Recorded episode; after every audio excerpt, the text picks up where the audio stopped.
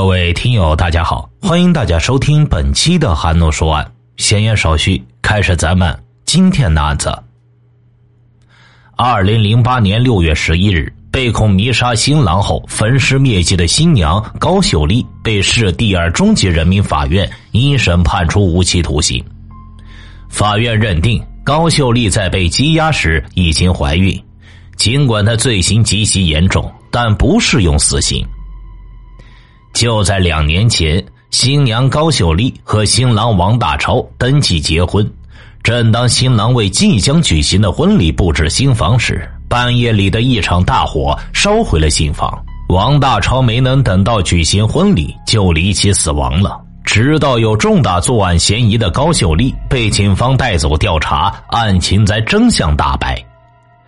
高秀丽在明知与情夫的激情不可能有结果之后，竟把自己不喜欢的丑男人王大超当冤大头，以与之结婚为掩护，怀上情夫的孩子。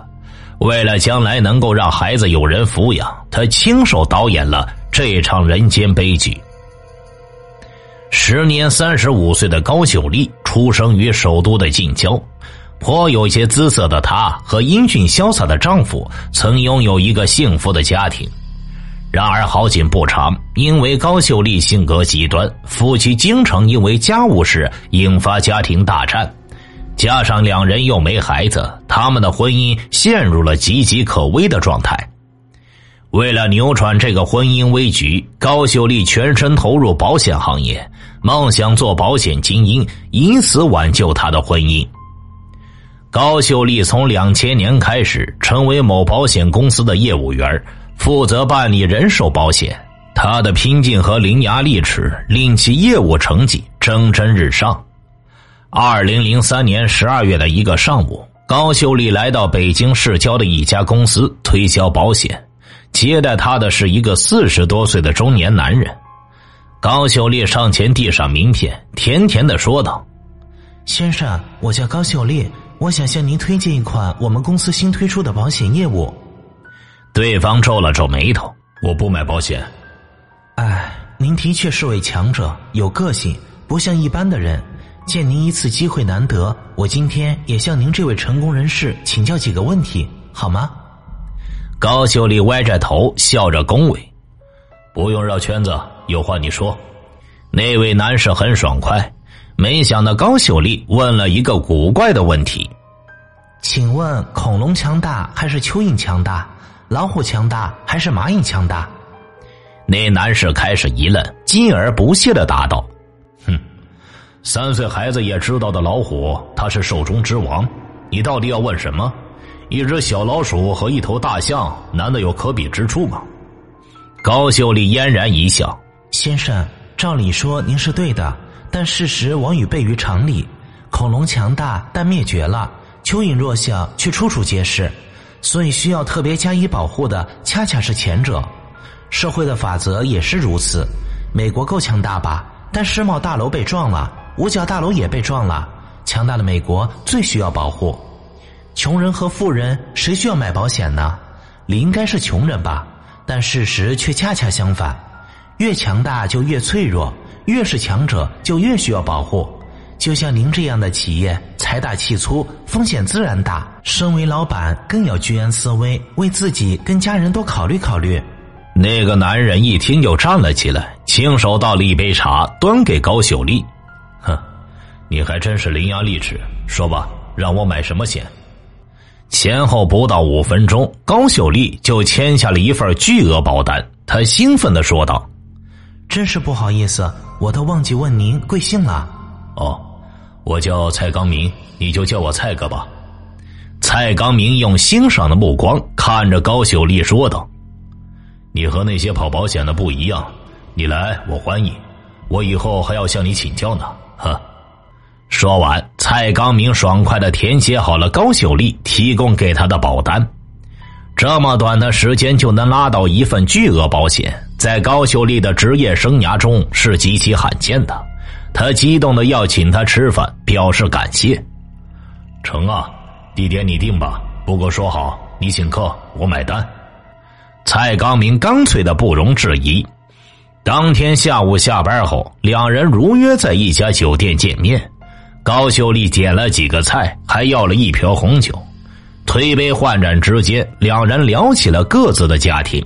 蔡刚明告诉高秀丽，他是本地人，现在是这家公司的部门经理，妻子在家当全职太太，孩子正在上高中。蔡刚明说到这些的时候，高秀丽羡慕的说：“哎，你有这么好的家庭，我可没嫂子这么有福分呀，还要到处拉保险，有的时候遭人白眼，回家也没人心疼。”说着，他眼里慢慢湿润起来，令蔡刚明有了一种心疼的感觉。饭后，蔡刚明抢着结了账，让高秀丽觉得有些过意不去。之后，高秀丽开始拿蔡刚明和自己丈夫比较，越比越觉得蔡刚明才是真正的男人。他那颗少妇的芳心开始蠢蠢欲动。此后，两人的电话联系频繁起来。二零零四年春节。因为还没有上班，百无聊赖的高秀丽拨通了蔡刚明的电话。蔡哥，你在哪儿？我一个人闲着没事儿，想找你聊聊。此时，蔡刚明正在单位值班，也闲得无聊，就对他说道：“哦，我一个人在单位，你来找我吧。”高秀丽精心打扮了一番，来到蔡刚明的单位。蔡刚明正躺在值班室的床上。高秀丽坐在床边，深情的望着蔡刚明。蔡刚明心领神会，一把将高秀丽搂在了自己的怀里。高秀丽之所以愿意向比自己大十几岁的蔡刚明投怀送抱，一是因为与丈夫感情不和谐，二是认为蔡刚明能够帮助自己拉到更多的保险，希望加深与蔡刚明的关系。三是高秀丽太喜欢这个比自己大十几岁的爽快男人了，尽管这个男人不一定会因为自己的出轨而失去家庭，但女人的行动更受感情的支配。在与蔡刚明有了鱼水之欢之后，高秀丽毅然决然与丈夫离了婚，希望能够与蔡刚明结为秦晋之好。但是啊，她这种天真的想法立即遭到蔡刚明的反对。他明确的表示，自己的孩子马上要上大学了，妻子也没有什么可挑剔的，他不可能因为与高秀丽有过肉体关系就去娶她。蔡刚明不愿意离婚，还有一层顾虑，那就是因为自己是本地人，有很多亲友都在当地。在讲述自己亲友关系时，让高秀丽大吃一惊的是，蔡刚明竟然与自己还有远亲关系。理论上说起来，还是自己的远房表哥，尽管这种亲戚关系扯起来很是牵强。离婚后的高秀丽顿时傻了，她无论如何也没想到情人会跟自己扯上亲戚关系。蔡刚明的一番话如同一盆冷水，直接泼在他的头上。如果高秀丽就此收敛，各自回到本来的生活轨迹上。这也许仅仅只是一段不为人知的婚外情，对他们也许是一段美好的情缘。但高秀丽离婚之后，从感情上对蔡刚明越来越依赖，甚至呈现出一种变态的行为。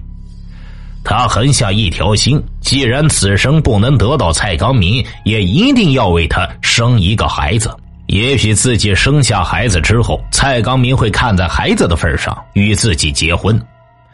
高秀丽是一个敢作敢为的女人。当她决定要为蔡刚明生孩子后，就开始思量怎样合理合法的保住这个孩子。显然呢，自己是一个单身女人，如果生下孩子，不但会遭人白眼，而且生下的孩子也无法具有合法的身份。蔡刚明又不可能离婚跟自己结婚。现在唯一的办法就是找人顶缸，打个掩护，用合法的婚姻生下一个非法的孩子后，再快速离婚。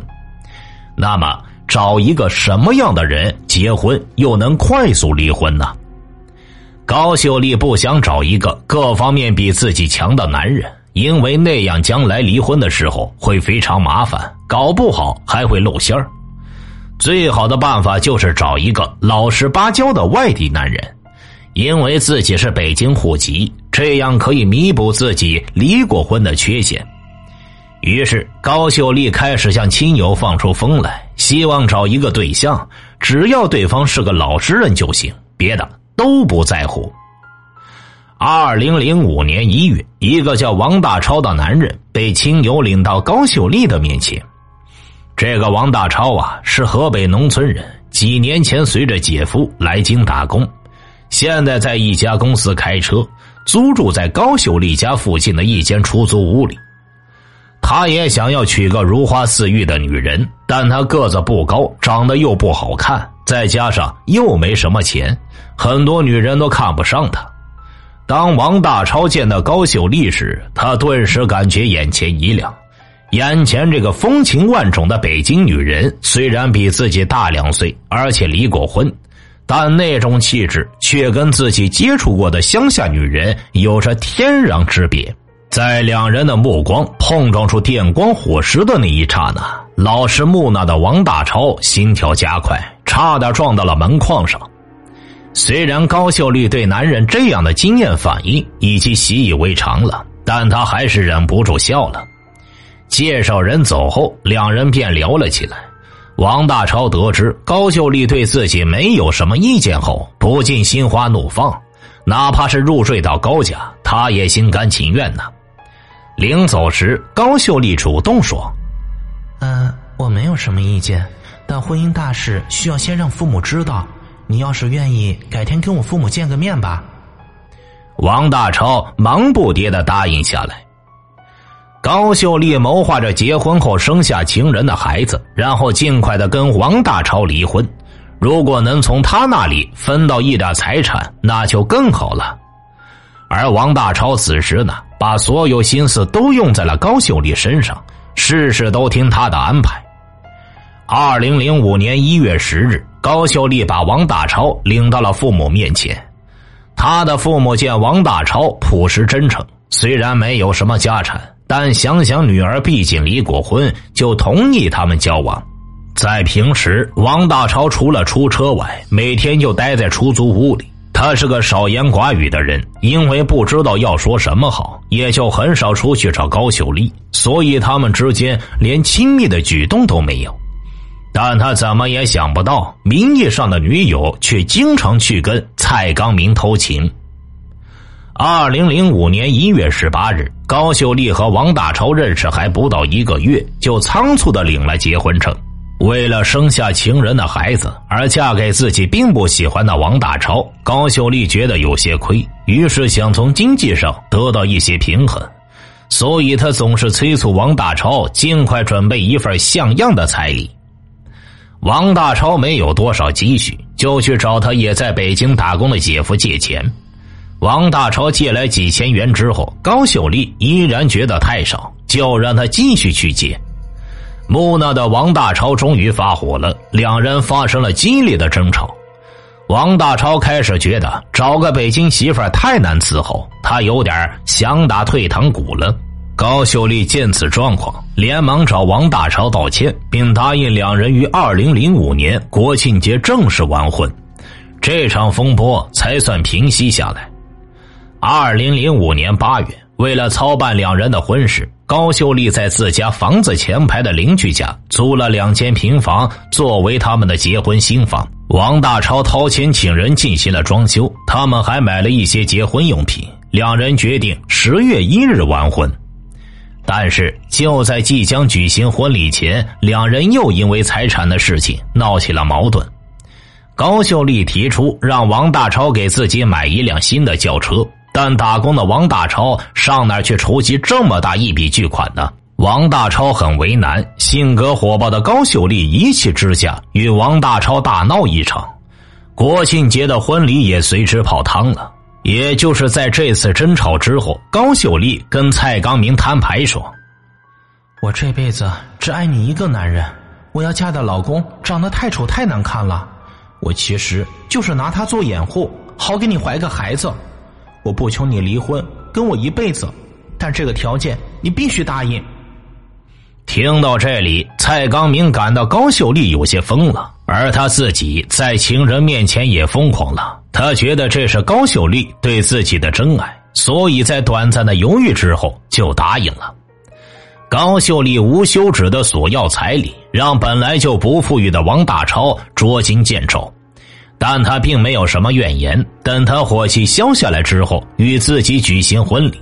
毕竟他们已经领取了结婚证，但是一直以来他们都没有任何亲密的接触。高秀丽是因为嫌弃王大超又笨又丑，对他没有感觉；王大超则以为是等他们完婚之后才可以同床共枕。高秀丽在等待完婚的日子里，一刻也没有停止与蔡刚明的偷情。而正是高秀丽的怀孕，让她与王大超的婚礼再次被提上议程。二零零五年十一月，高秀丽再次向王大超提出，只要他能够拿出一笔钱给自己买一辆轿车，他们马上成婚。王大超急于在春节前成婚，就答应了。但是啊，一个普通的打工仔要拿出十多万元买车，那是很难做到的。眼看两人商定的婚期临近，王大超东拼西凑也没有筹到那么多钱，高秀丽于是跟他再次发生了激烈争吵。高秀丽之所以提出让王大超给自己买车，是为了让自己腹中的孩子将来有一个保障，而且他将孩子生下来之后便立即离婚，只要车在自己名下，那就算是自己的了。眼看这个目的要落空，一个恶毒的念头突然从高秀丽的心底冒了出来。干过六年保险的高秀丽最明白人身意外保险的回保方式。如果给王大超上一份保险，他一旦遭遇不测，那么保险公司赔付的钱就归自己了。想到这些。高秀丽破天荒的买了一瓢好酒，又到饭店要了几个好菜，来到王大超的住处。王大超见高秀丽对自己这么贴心，兴奋的不知道说什么好。他一边喝酒，一边独自陶醉。高秀丽呢，就坐在王大超身边说道：“我已经想好了，我要给你买一份保险，作为我给你的结婚礼物，怎么样？你喜欢吗？”还沉浸在幸福中的王大超没有回过神来，听说他要给自己送这么一份厚礼，高兴的一个劲点头。王大超根本没有想到自己已经成为了高秀丽的猎物，离死神也越来越近了。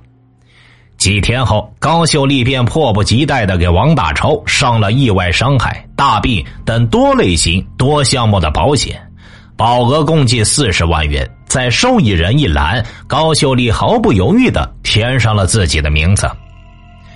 王大超根本就没有怀疑过高秀丽给自己买保险的动机，他深信这是未婚妻爱自己的表现。随着婚期临近，高秀丽腹中的胎儿也开始成型了。抚摸着刚刚开始隆起的肚皮，高秀丽思考着下一步的计划。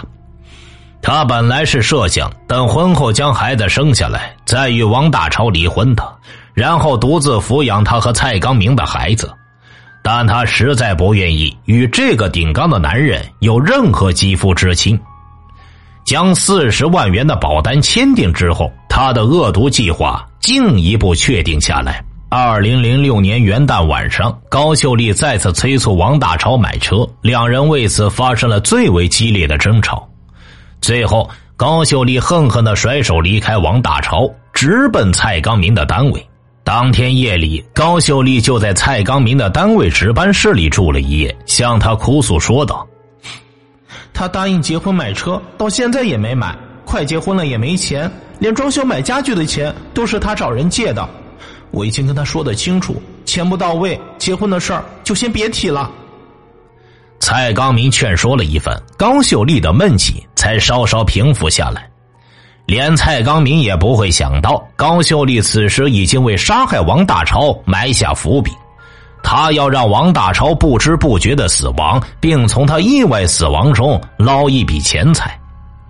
连续数天的苦思冥想，一个罪恶的计划在他脑海里形成。将安眠药放在王大超的水杯里，让他不知不觉的死去。二零零六年一月三日晚上六点三十分，盼望多时的机会终于到了。高秀丽晚饭后来到他和王大超的新房，两人把新房装饰的拉花挂上之后，又为经济问题发生争吵。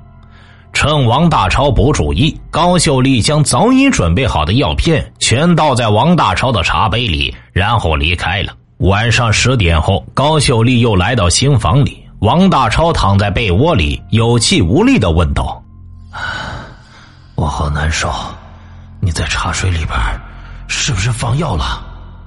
一听王大超这么说，高秀丽担心露馅儿，趁机从客厅里边拿来一把锤子，隔着棉被打了王大超头部两下。王大超顿时没了声响。高秀丽把床单点燃之后，将锤子扔在院子里，就自己回家了。床单引燃了新房内的被褥和家具，新房内慢慢燃起大火。当邻居发现起火报警后，消防队员在火场内发现了新郎王大超的尸体。二零零六年一月十日，高秀丽换了一个新手机号给蔡刚明打电话。蔡刚明问高秀丽怎么换号了，高秀丽说道：“王大超死了，我换号是怕连累你，咱们明天找一个时间见一面吧，我担心会出事情。”第二天，两人偷偷见了一面。一番亲热之后，高秀丽烦躁的说道：“哎，出事那天晚上十点多的时候，我还跟王大超吵了一架。如果公安查出王大超吃过药，我们又吵过架，那那我就说不清楚了。”直到此时，高秀丽也没有把杀害王大超的事实告诉蔡刚明。一月十六日，提心吊胆的高秀丽最后一次与蔡刚明幽会。杀害王大超之后，两次与蔡刚明见面，依然忘不了云雨一番。也许是为了掩饰自己的恐惧，也许是他最后的疯狂。如果不是尸检报告的结果，街坊邻居们都以为王大超是被火烧死的。但警方调查后发现，王大超并非死于大火，而是被钝器击打头部致死。其血液中含有大量的安定成分，死亡时间在起火之前。随后，有重大作案嫌疑的新娘高秀丽被警方带走调查了。警方调查时得知，王大超死前，高秀丽曾给他上了一份四十万元人身意外险，受益人正是自己。接着，警方按照线索查到了高秀丽的情人蔡刚明。蔡刚明也证实，高秀丽曾亲口告诉过他，从未与王大超发生过关系。一月十六日，刚刚离开蔡刚明的高秀丽，就因涉嫌故意杀人罪被警方羁押。高秀丽被捕后，警方在对高秀丽进行体检时，发现她已怀孕，而且是宫外孕。高秀丽在看守所打掉了他跟蔡刚明的孩子后，如实向警方供述了他杀害王大超的前后经过。而他的情人蔡刚明也证明了高秀丽之所以与王大超结婚，目的是掩人耳目，为蔡刚明生个孩子。可高秀丽无论如何也想不到，费尽心机怀孕却是宫外孕。法院最后认为，高秀丽的行为已构成故意杀人和放火罪，应数罪并罚。其所犯故意杀人罪的罪行极其严重，犯罪手段残忍，但鉴于其在羁押期间因宫外孕实施手术，应视为审判时怀孕的妇女，依照我国刑法，对其不适用死刑。最后。北京市第二人民法院一审以故意杀人罪判处高秀丽无期徒刑。听大案要案，观百态人生。欢迎留言、转发、点赞。我是说书人韩诺，关注我，了解更多精彩大案。好了，这个案子就为大家播讲完毕了，咱们下期再见。